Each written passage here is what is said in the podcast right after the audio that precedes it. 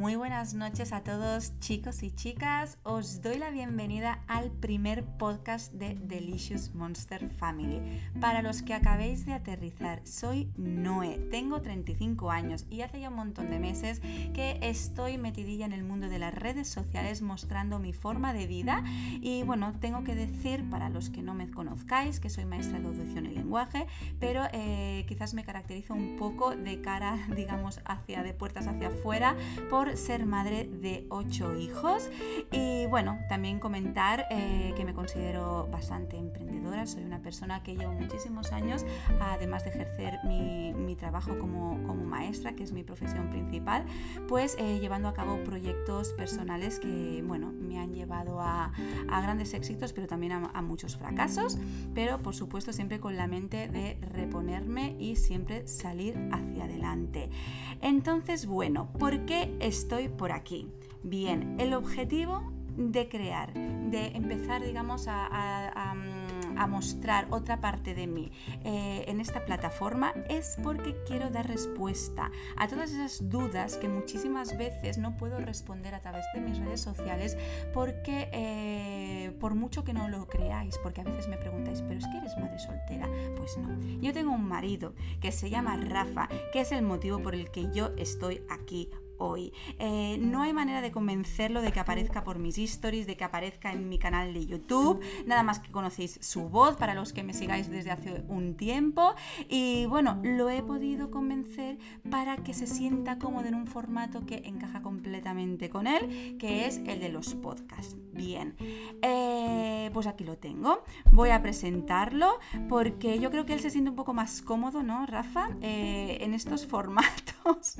y realmente eh, su presencia aquí se debe a que mm, realmente mm, quiero que entendáis cómo es nuestra filosofía de vida, cómo somos capaces de llevar a, para adelante una familia con ocho hijos que hoy en día pues es algo que realmente no se ve y obviamente no puedo hacerlo sin él a mi lado. Necesito que lo entendáis y por eso he decidido a empezar a grabar podcast. Así que así, aquí lo tengo. Eh, Rafa, por favor. Te presento oficialmente marido de Noemí. Bueno, mejor dicho, a partir de ahora podéis llamarlo Ultra Daddy 23, porque según él, ultra, ser ultra no está de moda. Hola. Hola, buenas noches. Pues no, ultra no está de moda porque, ¿A que no? porque no, no, no, porque va en contra de, de la uniformidad pues que se busca hoy en día, ¿no? En todo. Y nada, ¿quién estaba tomando yo un Monster? Primera puya del día, primera incomodidad del día, bueno, de la noche. ¿Cuántas veces he abierto yo la nevera por, en los stories y me habéis dicho, con la filosofía veggie que vosotros transmitís, que queréis proyectar, ¿qué hacen los monsters en vuestra nevera? La respuesta es muy sencilla. Tengo un marido incómodo. Incómodo para los demás, para mí es guapísimo, perfecto y no hay nada, ni una parte de él por dentro y por fuera que no me enamore cada día. Pero para la sociedad es una persona incómoda. Y yo creo que por eso él no me quiere hacer daño a toda mi, a toda mi comunidad. Dice, no, es que como yo salga, es que, se, es que te van a dejar de seguir. Digo, anda, venga, venga, tira. Bueno, a ver. Eh, lo primero, vamos a centrarnos. Sí. No te dejo hablar, te corto. No sé. Estamos aquí perdido el hilo con el Monster, pero ya eh, no sé.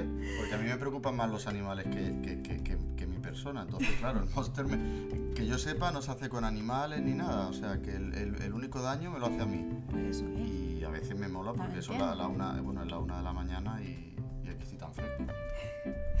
Vamos a ver. eh, nos centramos en el tema en cuestión, en este primer podcast. ¿Qué eh, me preguntáis últimamente a raíz ul- de, los últimos eh, posts que yo he puesto, tanto en el vídeo de YouTube como en el último post del blog, como en Instagram también, hablando sobre la ultraproductividad familiar?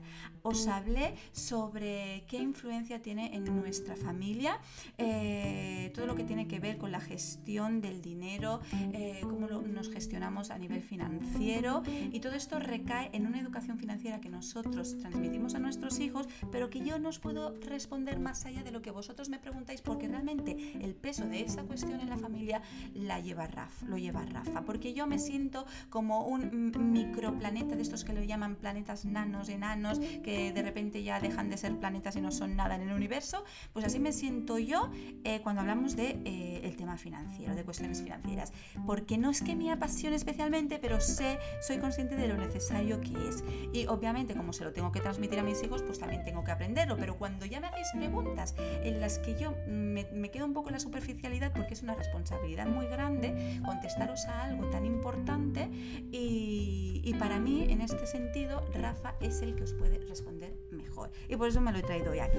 Entonces, vamos a ver Rafa, la primera pregunta que yo creo que debemos responder para que la gente entienda un poco, porque yo nunca llego a profundizar en esta cuestión por Instagram y por YouTube, eh, ¿por qué damos educación financiera en nuestro hogar?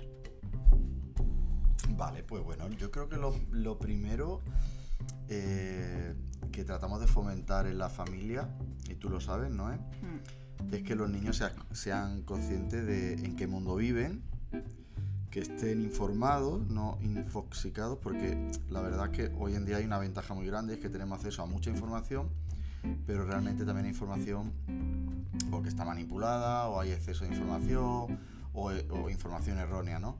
Eh, bueno, basándonos en ese criterio general de que sepan siempre en qué ámbito se mueve, el dinero es un elemento de nuestro entorno súper importante y que bueno, hay personas que pueden verlo, lo vemos día a día, ¿no? Se puede, se demoniza mucho, eh, otros lo adoran, pero realmente lo que pretendemos con nuestros hijos es que ah, lo conozcan el dinero.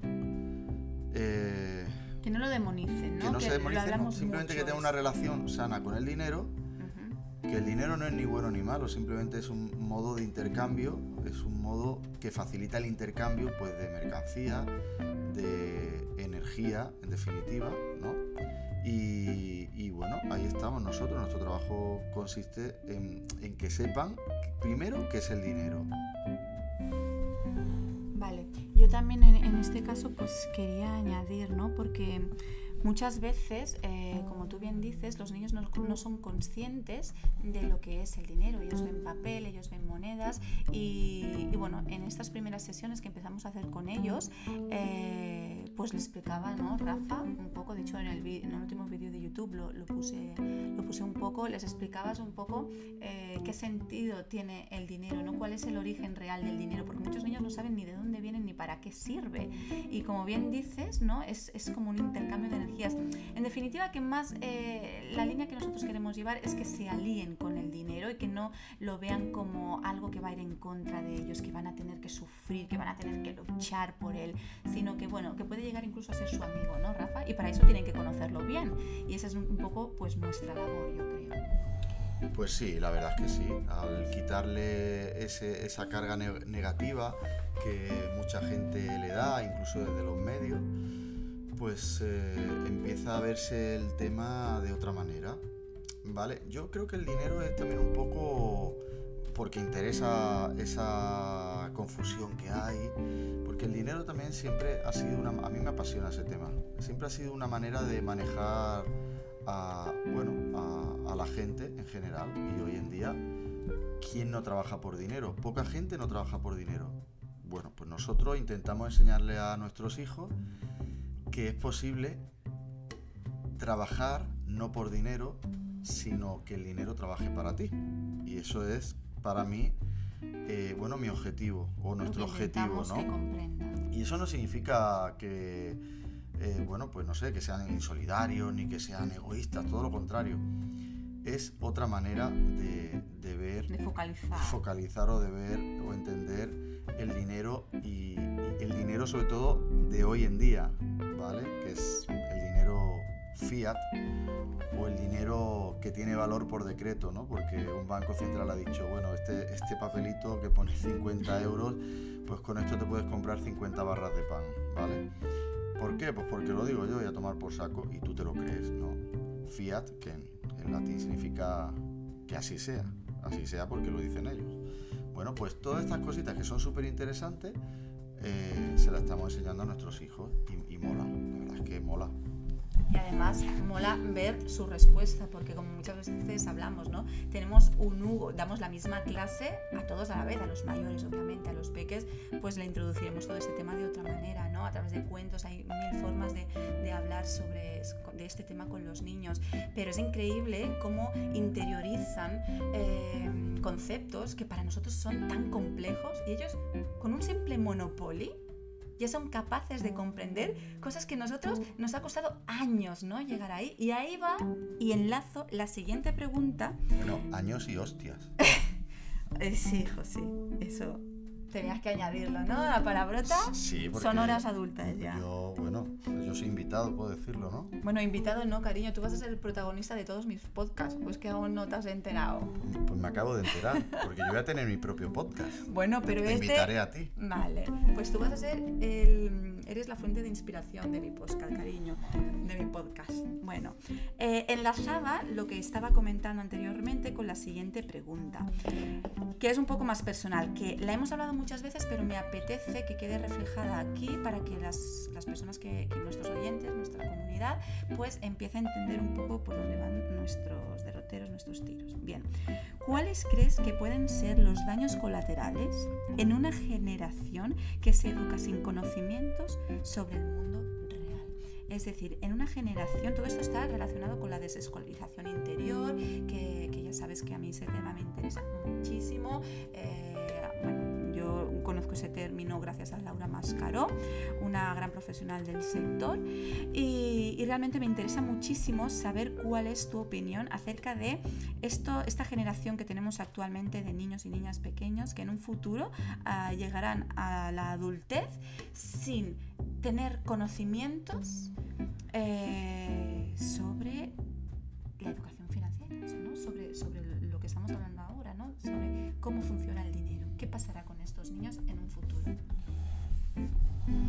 pues lo que pasará en un futuro es lo que ha estado ocurriendo hasta, hasta ahora, ¿no? Pues eh, personas que, por ejemplo, eh, eh, pues están esperando a jubilarse porque creen que van a tener pues un sueldo digno y bueno, hay una, siempre se ha dicho, ¿no? Que hay una asesina silenciosa del ahorro y del ingreso ordinario que es la inflación, ¿no?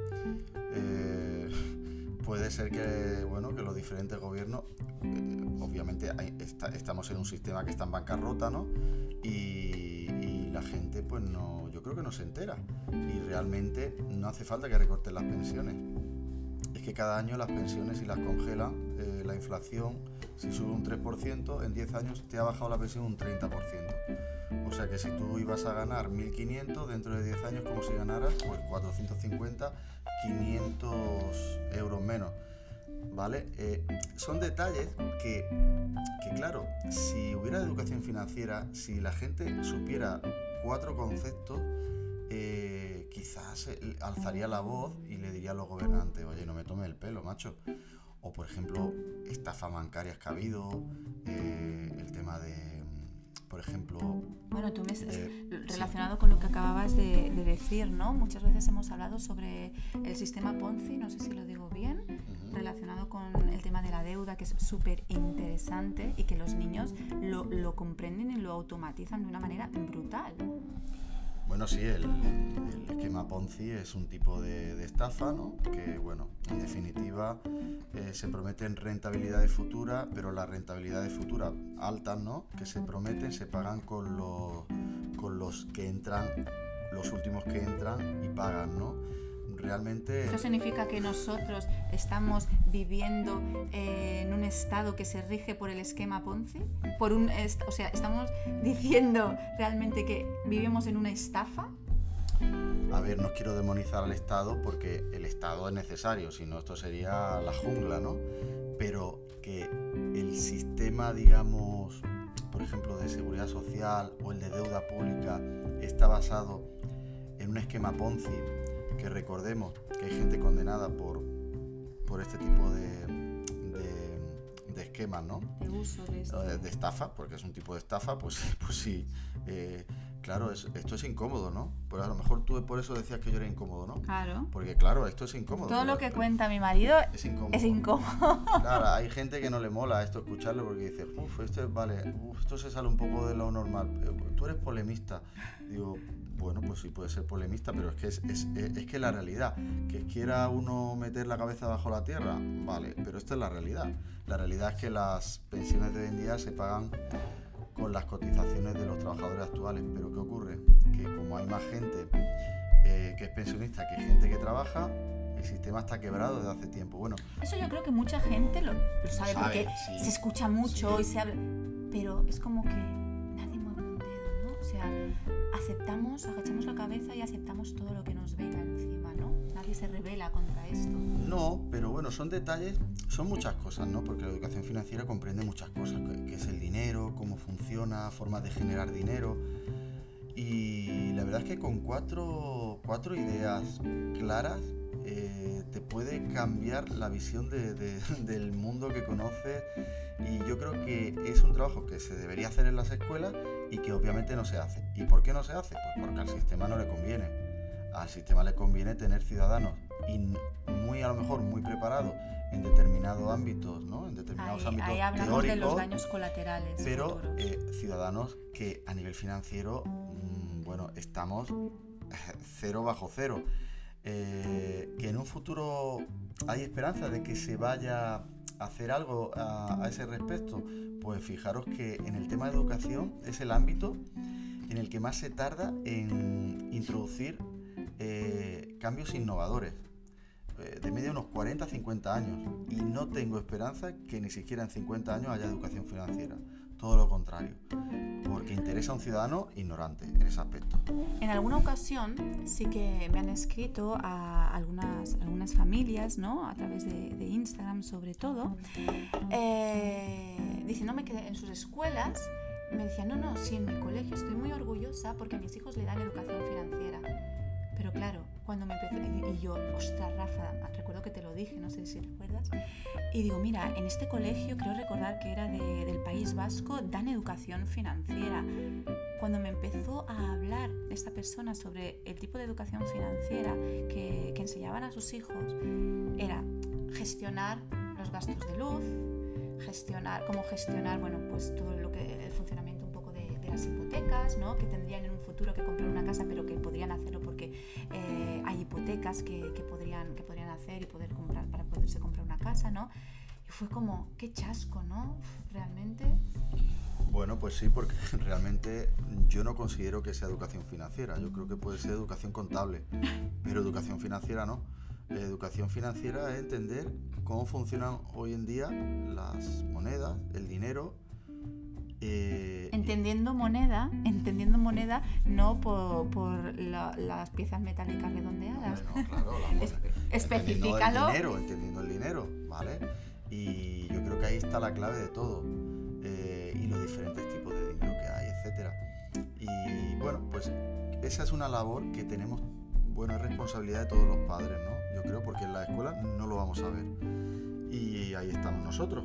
Intentando, vamos aprendiendo día a día, pero es un tema súper apasionante, que tiene mucho de, bueno, pues quizá de ingeniería social, como los estados y los sistemas, pues a través del dinero controlan, pues los, por ejemplo, los flujos de trabajo, eh, etcétera, etcétera. Es como la, eh, la pieza que utilizan para realmente controlar a millones de personas muchas maneras. Es una pasada.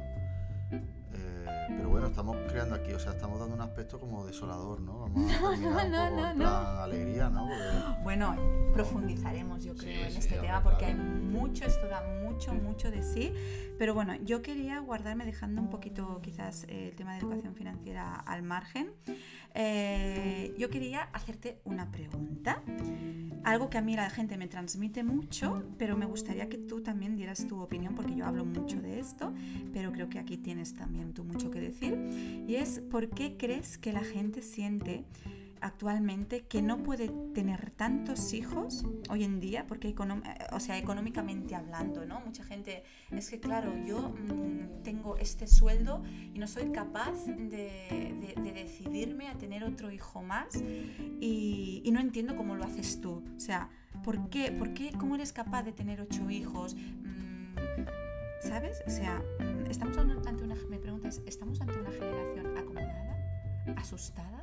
¿Qué tiene que ver el dinero con tener hijos? ¿Cuál es la relación mm, que tú ahí establecerías? Es interesante esto, ¿eh? Yo todavía no sabía muy, muy bien qué responder. Como siempre, ¿no? He llegado a responder estas preguntas, pero siempre como que me quedo en la superficialidad porque creo que para que esto lo entendiera la gente, porque tú y yo, Rafa, sabemos la respuesta, ¿no? Eh, ya de hace muchos años atrás cuando decidimos formar esta familia tan, tan amplia.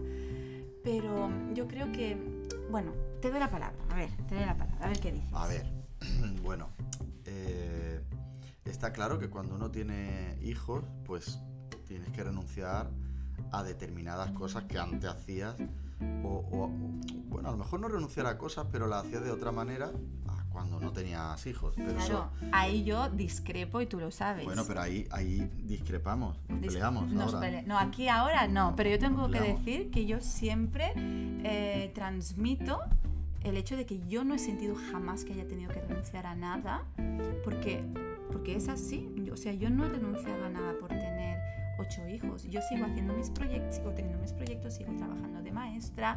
Obviamente consume tiempo, pero como lo podría consumir cualquier otra, cualquier otra cosa.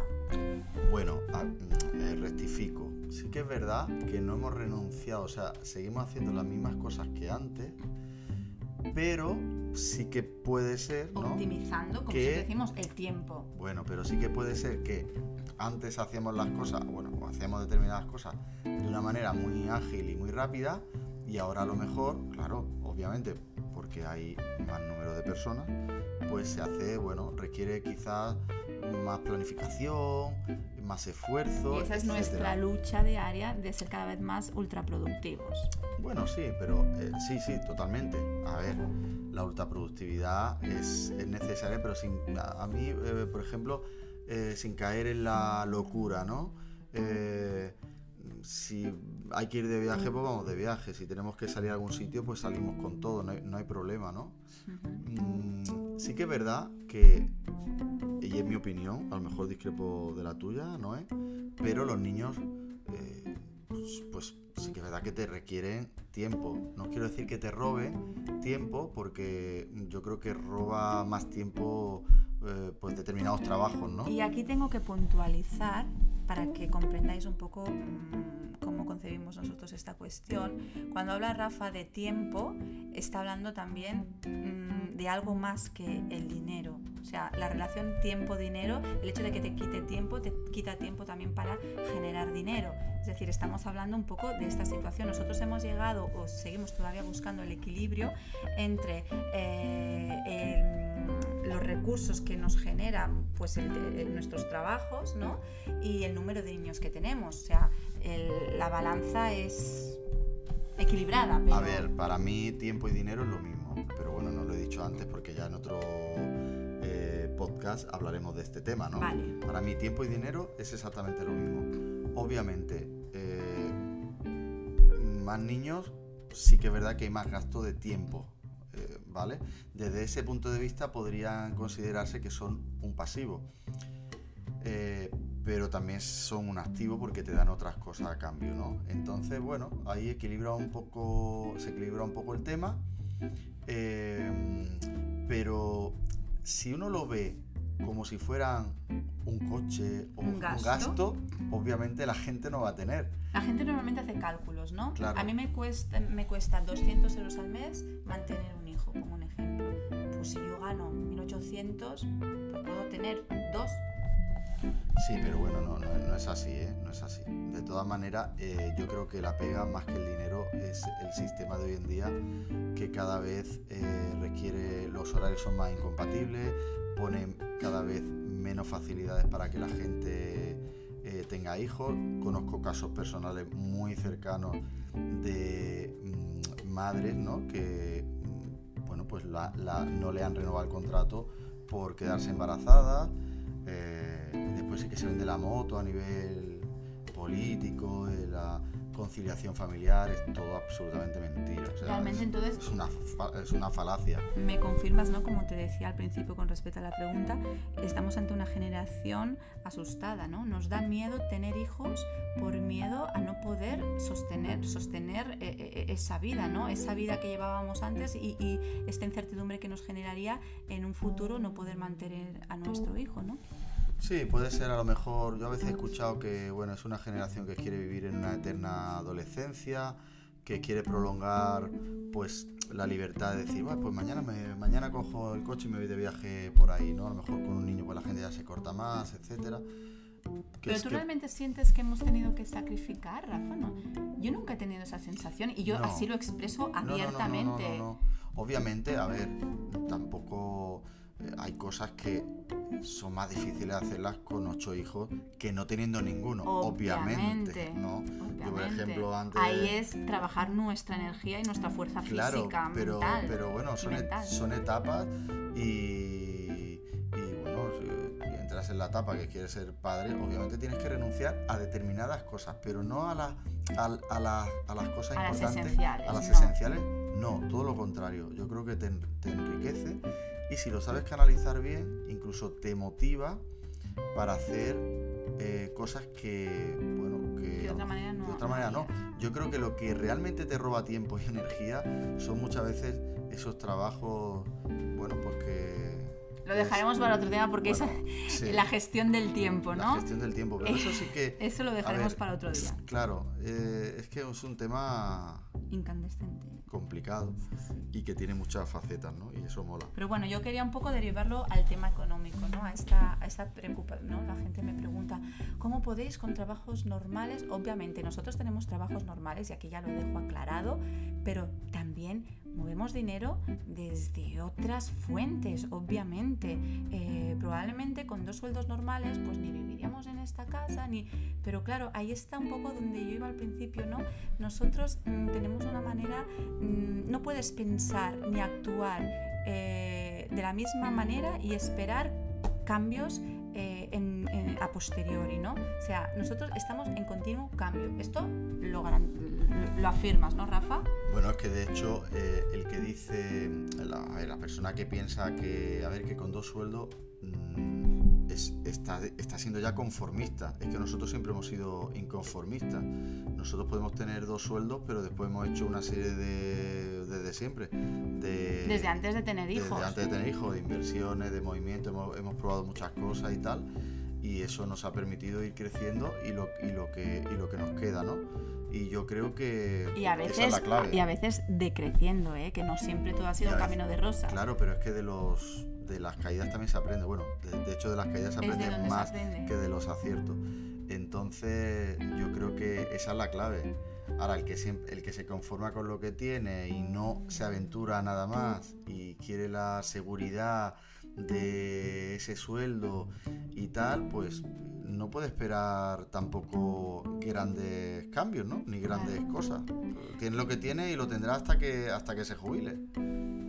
Bueno, yo ya más o menos para Yo- finiquitar, ¿no? Quiero Yo resolver. Tú sigue con tu monster y déjame a mí eh, decir algo que es, bueno, es que es una pregunta que, que no sé cuántas veces la he dejado sin respuesta, porque, Rafa, ¿nos vas a decir de que trabajas un poquito por encima para la porque mucha gente me dice, pero trabajas dentro, trabajas fuera, y tu marido de qué trabaja, que nunca aparece cuando ya digo que tengo marido, ¿no? En esas que nunca sales en las fotos, pero ¿de qué trabaja tu marido? ¿Nos lo vas a aclarar? Sí, no, lo vas a dejar para otro podcast, nos lo vas a decir eh, en, tu, en tu futuro que ya tienes ahí al pie del cañón a punto de salir tu blog, que me muero por leerlo, que todavía no he empezado, me muero por leer tu primer post, Rafa. Bueno, A ver, ¿De mi- qué trabajas? Mi, mi, mi blog no, va a No, ser no. tan bonito como el tuyo. O sea, da De hecho igual. va a ser muy, muy sencillo, muy va directo al grano, pero no tiene florituras como el tuyo. es que yo soy muy cookie. Tú eres muy cookie, yo, yo voy directo, o sea, yo voy con... Tú eres muy incómodo. Muy incómodo. de ver. Va, va a ser Incómodo incómodo de ver tu blog. Pues. Yo no te voy a, no te voy a hacer Bueno, un boost, ¿eh? la, desde la- mi- la letra la he cambiado de verde a blanco, porque a Ah, mí me, bueno. me Te hace dolían los ojos. Me dolían los ojos. Le venía bien ponerla verde por el tema de Matrix, por el universo Matrix Sí, sí, eh, a nivel Tiene su financiero. metáfora también el, el de esto, pero bueno. Pues no, no lo voy a decir, realmente. No lo vas a No, decir no. en serio, ni siquiera lo que no dice lo que es, que tampoco es Es que... que no entiendo qué es lo que no dice lo que es. A ver, vamos a ver, tú tienes un trabajo que se puede decir de muchas maneras. Ah, vale, pero. Y entonces ya como que sacias un poco la curiosidad de la gente. Es que llevo muchos meses que, que, que, que- no respondo esa pregunta y la gente me lo pregunta mucho, Sí, es Rafa. que me, me da corte decir que soy stripper.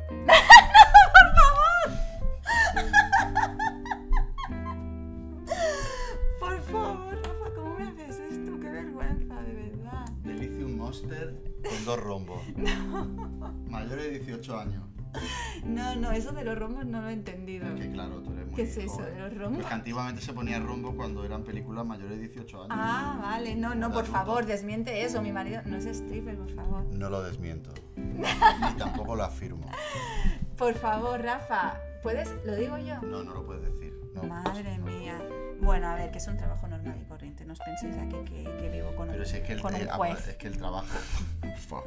Bueno, eso también es normal y corriente. Bueno, Pues peor. que trabajo no es normal y corriente. Pues no sé, hay trabajos más exclusivos, ¿no? Pero, ¿qué pasa? ¿Que porque sea exclusivo mejor que otro que no es exclusivo? Bueno, no Uy, sé. eso a mí no Venga, me mola. chiqui, esa como diría, como diría Alda, chiqui, chiqui. Vamos a ir terminando, chiqui. Ni lo afirmo ni lo desmiento. Bueno, El que- no- te no convenceré. No, no me lo vas a. Te convenceré para que lo cuentes. Que ya mis pobrecitas, no me gusta llamarlas seguidores, me gusta llamarla, bueno, la gente que está en mi comunidad, pues me lo pregunta mucho, pero ¿de qué trabaja tu marido? ¿Pero de qué? Cada vez que lanzo un preguntas y respuestas, ¿de qué trabaja? Pues Pero nunca eso es lo... salseo, ¿no?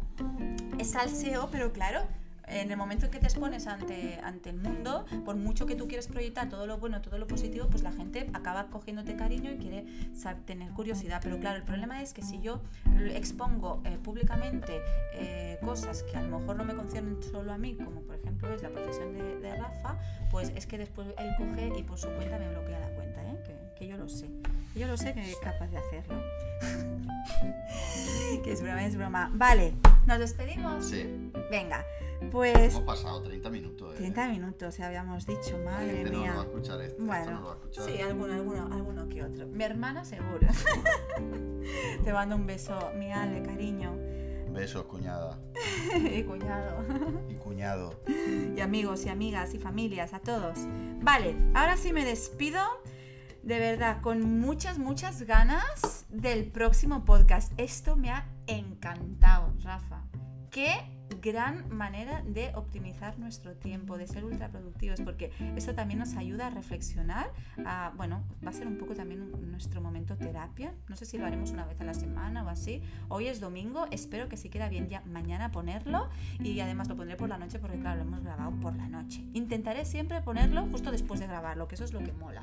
Sería un poquito antes, bueno, ya veríamos. En plan como este, como cuarto milenio, ¿sabes? Ahí con el hecho, misterio. La nave del misterio y todo esto. Ahora, ahora fisgonearemos a ver cómo lo editamos. Y nada, chicos, que lo dicho, ya sabéis que por mi parte, si, si os gusta la familia, el mundo de la educación, pues podéis seguirnos, eh, seguirme en mi caso por redes sociales, Delicious Monster Family, nuestro canal de YouTube. Eh, también sabéis que a nivel profesional estoy sacando a la luz Mamá Logopeda, que soy maestra de traducción y lenguaje y he creado ese, eh, esa cuenta también con muchas sorpresas y muchas novedades para todos los papis y mamis que queréis trabajar el lenguaje desde vuestra casa con vuestros hijos. Y nada, y por supuesto mi blog que salió a la luz, nació este verano. Y también podéis, desde luego, eh, pues seguirme por ahí, que hablo de temas interesantes, tema baby, embarazo, lifestyle, moda, etcétera, etcétera, etcétera. Y nada, chicos, eh, avisaremos cuando lo tengan por redes sociales, cuando lo tengamos listo. Y nada, pues también avisaremos cuando Rafa tenga su blog operativo. Y nada, chicos, me apetece eh, deciros, porque siempre estoy hasta pronto, delicias, buenas noches, delicias. Cuando termino mis vídeos de YouTube, pues en los podcasts creo que voy a decir buenas noches, ultras, ultramamis y ultrapapis, no, y ultradadis de la. Dilo tú bien, Rafa. Despídete en condiciones. El buenas noches. Bueno, pues buenas noches, ultra daddies y ultra mamis de la vida. Of the life. Chao. Hoy estamos sincronizados al tiempo y Ah, armonizados. va, Tú y yo juntos al fin.